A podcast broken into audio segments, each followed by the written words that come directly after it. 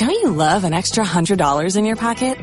Have a TurboTax expert file your taxes for you by March 31st to get $100 back instantly. Because no matter what moves you made last year, TurboTax makes them count. That means getting $100 back and 100% accurate taxes only from Intuit TurboTax. Must file by 331. Credit only applicable to federal filing fees with TurboTax full service. Offer can be modified or terminated at any time. Radio IHP, Pediatría en las Ondas.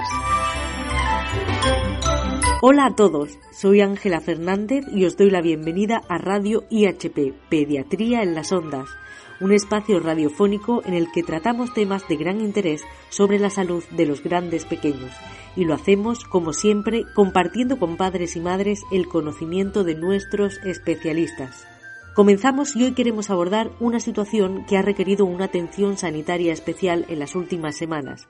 Se trata del aumento de casos de enfermedades respiratorias. Seguro que han oído hablar de la bronquiolitis. Bien, pues ante esta infección son los menores lactantes el grupo de población más vulnerable. Y para conversar sobre este asunto recibimos a la doctora María del Mar Pardo Celdrán, pediatra y experta en neumología y alergología de Grupo IHP. Encantada de tenerla de nuevo en Pediatría en las Ondas, doctora. Gracias a ti, Ángela. Encantada de estar una vez más en Radio IHP. Doctora, en Grupo IHP han sido testigos del aumento de casos de bronquiolitis, algo que ha preocupado a profesionales sanitarios y también a padres y madres, sobre todo aquellos que tienen bebés de pocos meses. Cuéntenos por qué estos virus afectan tanto a menores de un año. Verás, la bronquiolitis es secundaria a una infección vírica en niños menores de 24 meses y puede ser producida por diferentes virus. El virus respiratorio sincitial, famoso VRS, pero también rinovirus, adenovirus, metanemovirus, influenza, etc. En los adultos no deja de ser un resfriado común sin mayor repercusión lo que generan estos virus en la mayoría de los casos. Pero en los niños pequeños el virus no se aloja únicamente en nariz y garganta, sino que puede ser capaz de actuar en bronquios y bronquiolos y provocar una inflamación y una obstrucción de los mismos y el consiguiente cuadro de tos y dificultad respiratoria. Este año sus pacientes además están presentando antes de lo esperado enfermedades respiratorias como la gripe. ¿A qué se debe? Hay varias razones que explican la situación, siendo las más probables la falta de circulación de estos virus en los dos últimos años y la ausencia de inmunidad en los niños de menor edad. A ellas se suma la retirada de las medidas de protección, las mascarillas y la distancia social, pero también influyen en el aumento de la frecuentación de las urgencias, la falta de recursos humanos en la atención primaria, que dificulta una respuesta a este nivel asistencial, y la cultura de la inmediatez que lleva a muchos padres a acudir a urgencias con cuadros todavía incipientes. Si bien ya se han producido las primeras infecciones respiratorias, es durante los meses de invierno cuando tradicionalmente hay mayor incidencia, Díganos, doctora, ¿qué relación tiene la transmisión de estos virus con el frío? Desde el punto de vista epidemiológico, en los países del hemisferio norte la mayor incidencia de virus respiratorios se da desde principios de noviembre hasta mediados de febrero aproximadamente. Sin embargo, por lo que antes te comentaba, este año está resultando francamente complicado y los primeros casos del VRS, principal causante de la bronquiolitis, recordad, se empezaron a atender en nuestro país en el mes de julio. La principal inquietud desde pediatría es que actualmente no sabemos cuándo se va a alcanzar el pico máximo, ni si la gravedad de estos casos será mayor que en otras temporadas, o durante cuántos meses van a confluir esta epidemia con la infección de otros virus epidémicos como la gripe y otros ya endémicos como es el de la COVID. En cuanto a si el frío atrae a más infecciones respiratorias, pues te diré que se juntan varios factores.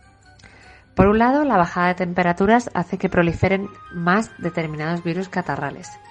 La gente se contagia más y por consiguiente los virus circulan a sus anchas con mucha más libertad y en mayor número que en verano. Para más INRI, en invierno pasamos más tiempo en sitios cerrados, rodeados más estrechamente de la gente que en verano. Esto facilita la propagación de los virus.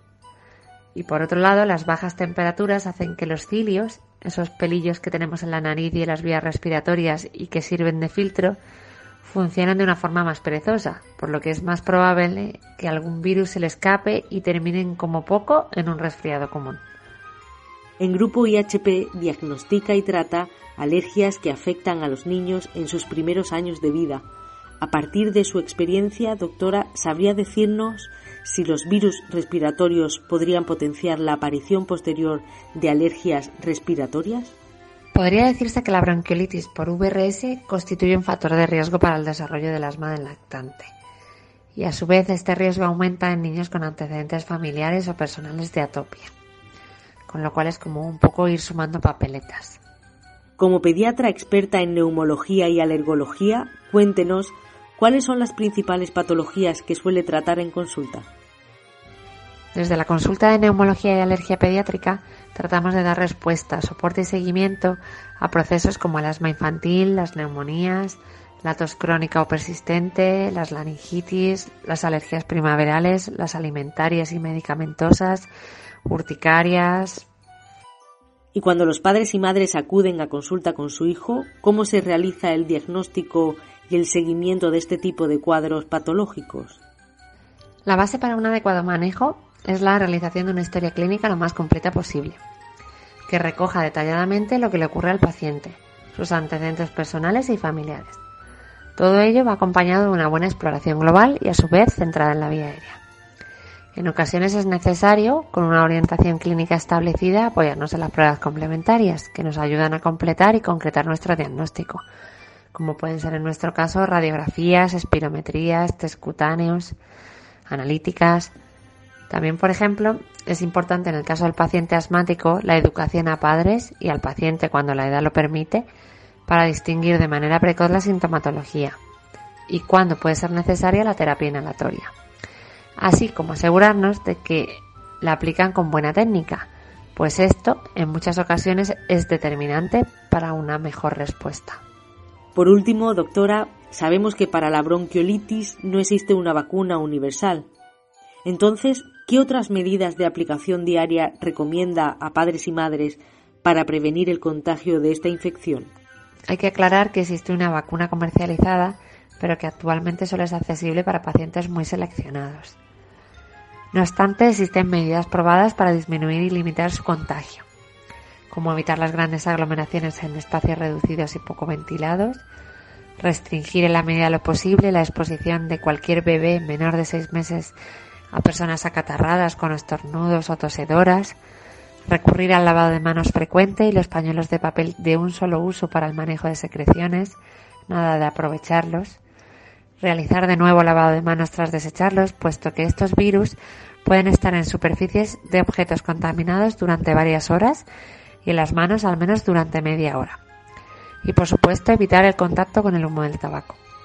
La exposición al humo del tabaco empeora la evolución no solo de la bronquiolitis, sino de todos los niños con bronquitis de repetición, incluidos los asmáticos. Nunca está de más recordar estas medidas. Doctora María del Mar Pardo Celdrán, gracias una vez más por acompañarnos. Ha sido un verdadero placer tenerla hoy con nosotros en Radio IHP. El placer ha sido mío, Ángela. Espero que lo que hemos hablado hoy logre aclarar algunas dudas a las familias. Un abrazo y hasta pronto. Hasta aquí un nuevo episodio de Radio IHP Pediatría en las Ondas. Y a los que nos escucháis, os espero próximamente, ya sabéis, con más temas y consejos sobre la salud de los grandes pequeños, de la mano de nuestros especialistas. Recordad que podéis escuchar este y otros capítulos en la web www.ihppediatría.com. Un saludo. Hasta pronto. En IHP Pediatría tenemos un solo objetivo, la salud y el cuidado de nuestros grandes pequeños. Con esa intención nace Radio IHP Pediatría en las Ondas, un proyecto en formato podcast impulsado por el Centro de Especialidades Pediátricas, divulgación pediátrica, temas de interés para familias, consejos, actualidad. Radio IHP Pediatría en las Ondas, con Guadalupe Monterroso, cada 15 días en ihppediatría.com. Sintonízanos.